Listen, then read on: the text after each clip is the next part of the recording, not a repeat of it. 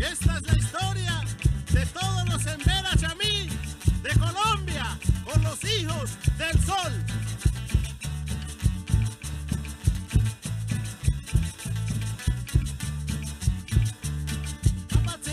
Bwa kawaboska,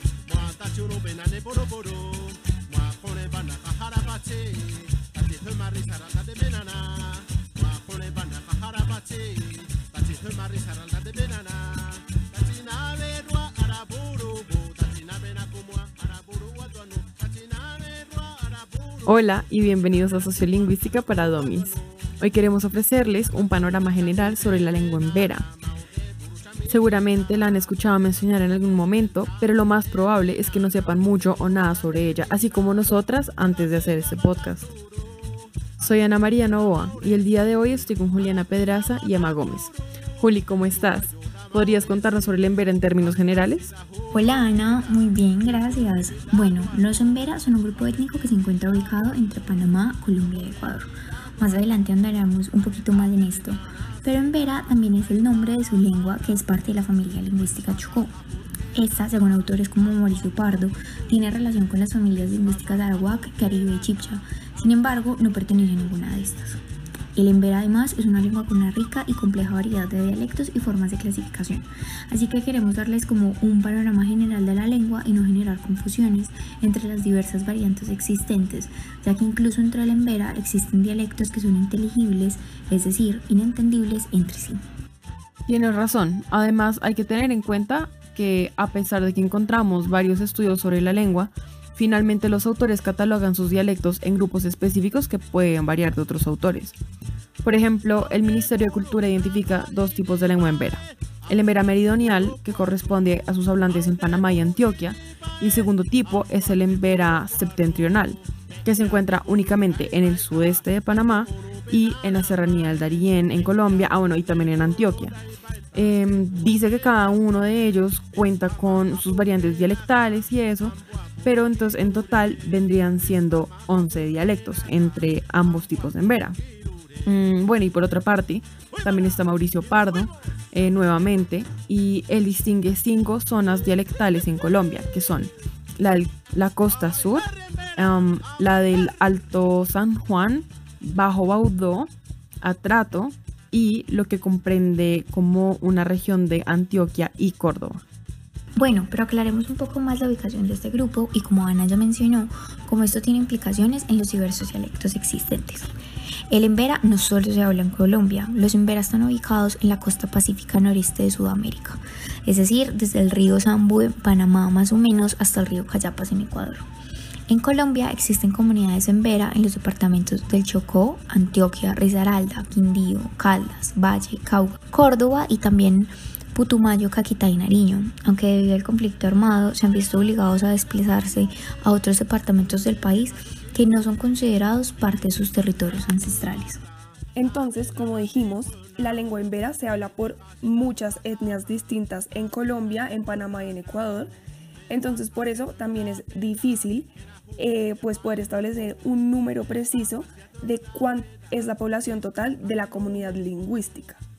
Por ejemplo, el DANE en Colombia, en el Censo General del 2005, entre em, las etnias Embera, Embera Chamí y Embera Catío, dice que hay alrededor de 104 mil eh, hablantes del Embera, pero por ejemplo el Censo Nacional de Población y Vivienda del 2018 también del DANE eh, incluye además de esos grupos que ya mencioné, los Embera Dóvida, entonces además de que en las otras etnias también se incrementa el número, hay una nueva etnia y por eso ese censo da eh, la cifra de 186.500 personas que pertenecen a la comunidad lingüística del Embera.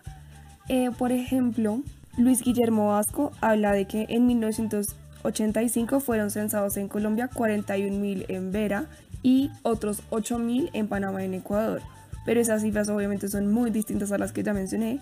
Y por ejemplo, en Ecuador, en realidad en, el, en su censo nacional no están incluidos los en Vera, pero por ejemplo en el de Panamá dicen que en la comarca en Vera hay alrededor de 10.000 personas. Lo anterior con respecto a cuántos hablantes de la lengua están documentados, de la misma manera en que las cifras anteriores son muy disímiles entre sí, pasa lo mismo con las de los hablantes, porque por ejemplo, de acuerdo al Ministerio de Cultura en Colombia, hay alrededor 42 mil personas mm, que hablan alguno o de los dialectos del Embera o el Embera. Y como ya hemos dicho, como están ubicados en distintos departamentos de Colombia, no hay una especie de unidad entre todos los hablantes. Emma, muchas gracias por hablarnos sobre el problema que hay en torno a la desarticulación de información sobre los hablantes. Aunque como ya hemos visto, esto no solo sucede en cuanto al número de hablantes o a las distinciones geográficas de la lengua, sino que es algo que se ve en la mayoría de elementos que se vayan a estudiar sobre la embera. Pero dentro de todo encontramos bastante información, ¿no? Sí, la verdad es que hay mucha información, pero tenemos que aprender a escoger la que cumple con lo que estamos buscando. Tienes toda la razón, Juli. Pero estaba pensando que esos son aspectos de la lengua muy teóricos y cuantificables, ¿cierto? Y de pronto puede suceder lo mismo con los aspectos prácticos de ella. Ya hablando sobre sus características estructurales, puede que también exista información muy variada, considerando la cantidad de dialectos que hay, pero lo importante es que esos recursos existen y en muchas presentaciones, ¿no? Emma, cuéntanos por favor sobre algunos de los recursos que nos llamaron la atención encontramos páginas en internet como una realizada por la seccional de la Universidad Nacional de Manizales, que es una página supremamente interactiva donde hay un diccionario de la lengua en vera, em, hay como la posibilidad de oír cómo se pronuncian las vocales, las consonantes, los números, em, los pronombres, los colores, los alimentos, eh, los saludos y sus respuestas, las partes del cuerpo, los animales. En Vera Chamí, página da. Bienvenido a la página en Vera Chamí. Sa Evarisma, ¿cómo amaneció? Vía Evarisma, amanecí bien. Sa Kiubuma, ¿cómo atardeció? Vía Kiubuma. Atardecí bien. Bueno, haciendo una búsqueda en textos más académicos, encontré un estudio realizado por Esther Herrera llamado Las estructuras fonéticas de la lengua en vera. Y así como su nombre lo dice, nos da una idea de cómo funciona fonéticamente hablando esta lengua. Aunque en este podcast tratamos de dar un panorama general sobre la lengua, queremos darles un poco más de información sobre este aspecto. Para comenzar, algo importante a tener en cuenta es que actualmente se está realizando un esfuerzo para construir un alfabeto unificador para todos los dialectos de esta lengua. La propuesta consta de 32 fonemas, dividido en 6 vocales orales, 6 vocales nasales y 20 consonantes. Listo. Entonces, en su fonología, uno de sus procesos segmentales, es decir, que son sonidos dependientes y no se pronuncian solos, es una armonía nasal que deriva de una serie de vocales nasales. Este proceso es un movimiento de izquierda a derecha, es decir, una vocal nasal desarrolla una consonante nasal homorgánica, o sea, que el punto de articulación del sonido inicial es asimilado por el último sonido de un prefijo, pero solo cuando este sonido está antes de una consonante. Por el contrario, cuando es producido por un movimiento de derecha a izquierda, una vocal nasal, cualquiera que sea, nasaliza el segmento siguiente que no sea consonantes plenas. Además, en el embera se establece una doble distinción en las consonantes oclusivas, que son las consonantes donde se corta de una manera total o parcial el flujo del aire. Se divide entonces en las plosivas, que es cuando la corriente de aire pulmonar es agresiva, es decir, que está expulsando el aire de los pulmones, y las oclusivas implosivas, o sea, cuando la corriente de aire es ingresiva. Estas son solo dos de las características principales o dos de las más notorias de esta lengua, pero bueno, no nos vamos a extender más en este tema. Está muy interesante de todas formas. Podemos ver que están disponibles recursos didácticos en Internet, así como estudios lingüísticos muy detallados sobre la caracterización fonológica que nos acabas de explicar, Juli. Y eso me recuerda que hablar sobre la documentación del Embera nos lleva a considerar su estado de vitalidad. Para poder analizar la vitalidad de la lengua Embera, el documento de la UNESCO eh, que mm, da unos factores para poder analizar en si una lengua corre peligro de ser extinta o no, eh, o pues en realidad está como en un estado de vitalidad bueno. eh, se analizan una serie de factores y eh, nosotras vamos a analizar tres factores de ese documento. Entonces, uno muy importante es el factor 2 que habla del número absoluto de hablantes. Ok, y en ese factor es importante tener en cuenta que la UNESCO dice que aunque no se puede establecer una escala para determinar a partir de cuántos hablantes una lengua corre peligro o no, lo que sí nos dice es que los grupos lingüísticos pequeños son más probables de perder su lengua y con ella su cultura. Entonces, con eso recuerdo lo que nos decías antes sobre el número de hablantes. Pese a que hayan discrepancias entre las cifras recopiladas, de todas formas podemos decir con seguridad que hay varias miles de personas dentro de esta comunidad lingüística, ¿no? Por lo que al menos no, corren el mismo riesgo que una comunidad chica. Y esto nos lleva a analizar el factor 1 de esa pues, herramienta que ya mencionamos de la UNESCO, que se refiere a la transmisión integral de la lengua y que va pues en escalas donde el mejor escenario es que la lengua no corra peligro hasta que esté extinta. Entonces, según el Ministerio de Cultura, en departamentos de Colombia como el Chocó, Caquetá, Nariño, Valle del Cauca, Risaralda, Quindío, Córdoba y Boyacá, el porcentaje de los hablantes es alrededor del 90% de las personas que pertenecen a la comunidad lingüística. Pero, por ejemplo, en otros departamentos como Caldas, se estima que solamente el 1% de la comunidad lingüística habla la lengua. Es muy importante resaltar que para que haya transmisión integral de la lengua, pues todas las generaciones tienen que estar en capacidad de hablar el idioma.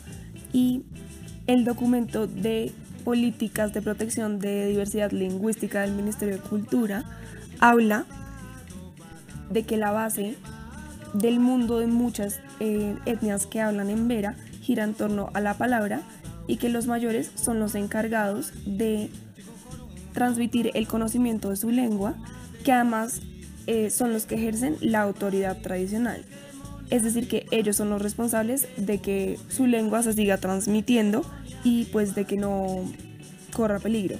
Obviamente este documento y un estudio que se llama Fortalecimiento de la lengua en Vera, eh, emitido por la Universidad de Antioquia, hablan de que es un reto muy grande para los papás poder seguir transmitiendo su lengua, entendiendo que en los colegios la lengua oficial es el español y que además hoy en día las redes sociales funcionan en español, pero en realidad muchos de ellos sí están comprometidos en enseñarles a sus hijos el embera y por esto se podría entender que la lengua está en un estado vulnerable, entendiendo que em, pues la mayoría de los niños sí hablan el embera en la mayoría de comunidades que utilizan esta lengua, pero que al mismo tiempo sí son muy vulnerables porque en los ámbitos en que los utilizan, pues es más que todo en su comunidad, no tanto cuando van al colegio o cuando interactúan con redes sociales.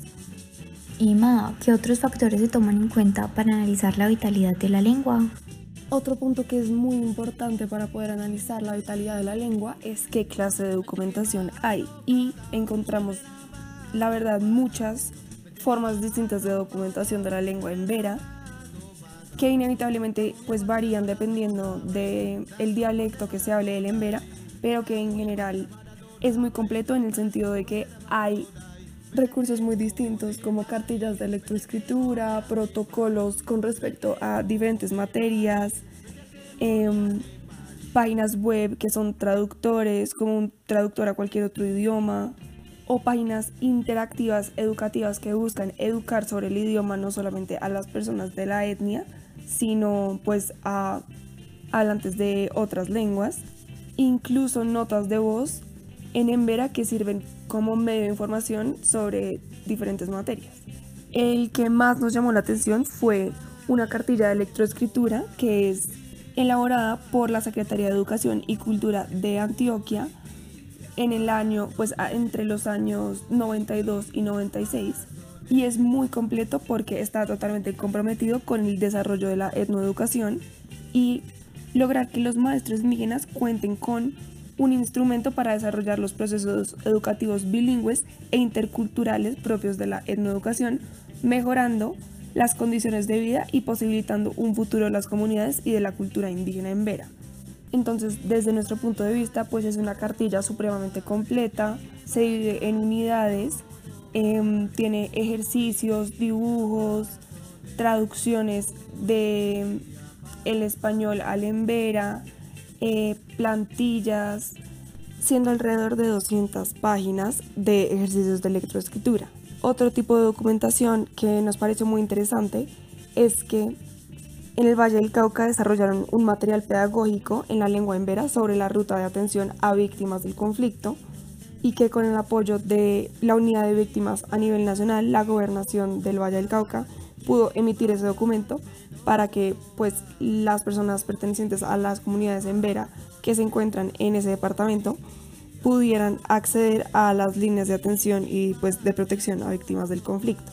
Otra documentación muy importante para la coyuntura actual es que la Universidad Libre de Colombia en, su sede Pereira desarrolló una cartilla de cuidados para la prevención del COVID-19 en, en la lengua embera que se compone de 30 páginas donde se explican todos los síntomas de la enfermedad del COVID, cuáles son sus contraindicaciones, quiénes son las personas que tienen más riesgo, cómo prevenirlo, explican obviamente pues qué es el virus, que no se puede ver porque es muy pequeño y todo tiene traducciones de el español al embera y explica en el embera todas las acciones que se tienen que llevar a cabo en caso de que una persona de su comunidad se contagie.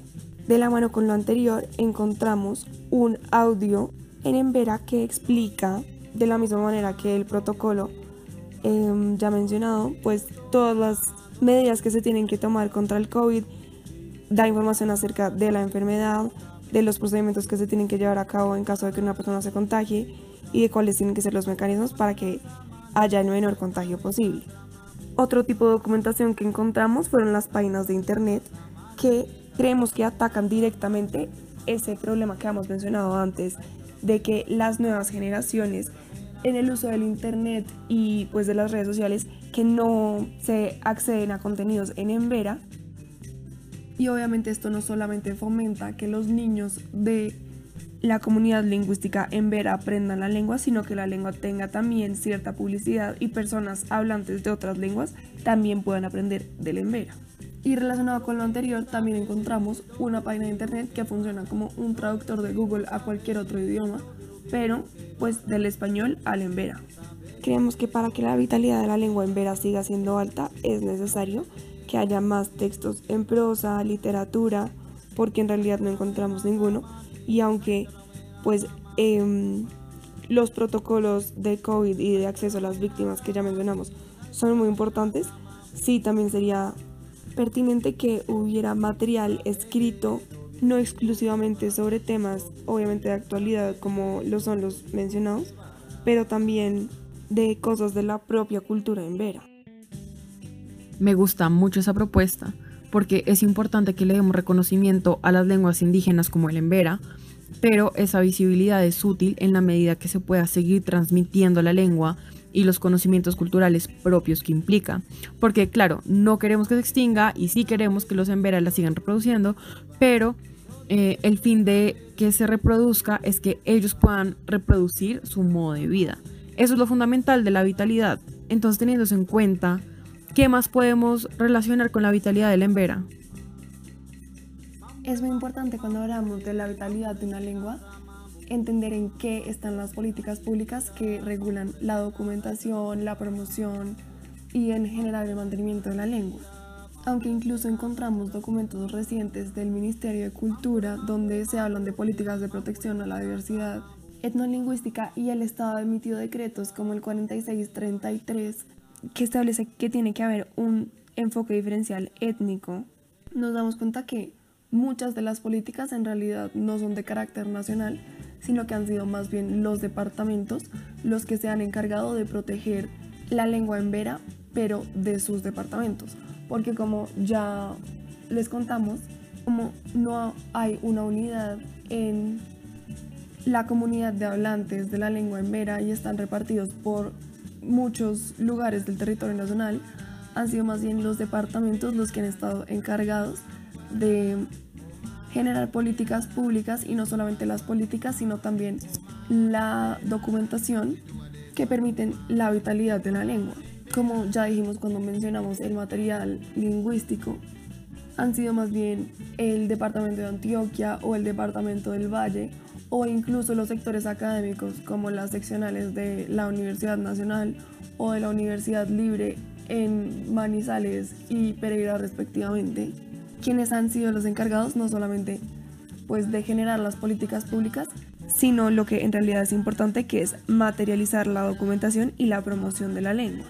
Porque sí es verdad que el Estado, como política de Estado, así tenga en su constitución reconocida la diversidad étnica y lingüística, tiene que promover más acciones afirmativas para que se pueda dar la materialización de esas políticas públicas y que eso lleve a la protección de la lengua, entendiendo que las transformaciones sociales y digitales de hoy en día probablemente pueden ir debilitando las lenguas nativas y siendo la comunidad lingüística del Embera una comunidad tan grande, el Estado debería tenerlos muy en cuenta y no solamente quedarse con informes como los del Ministerio de Cultura que dicen que el Embera tiene una alta vitalidad y aunque eso es verdad para la mayoría de comunidades, pues no se puede pasar por alto que las transformaciones sociales muchas veces no van a seguir incluyendo a las lenguas nativas si el Estado no se encarga de que el Embera siga, o sea, se mantenga en esas transformaciones sociales y digitales.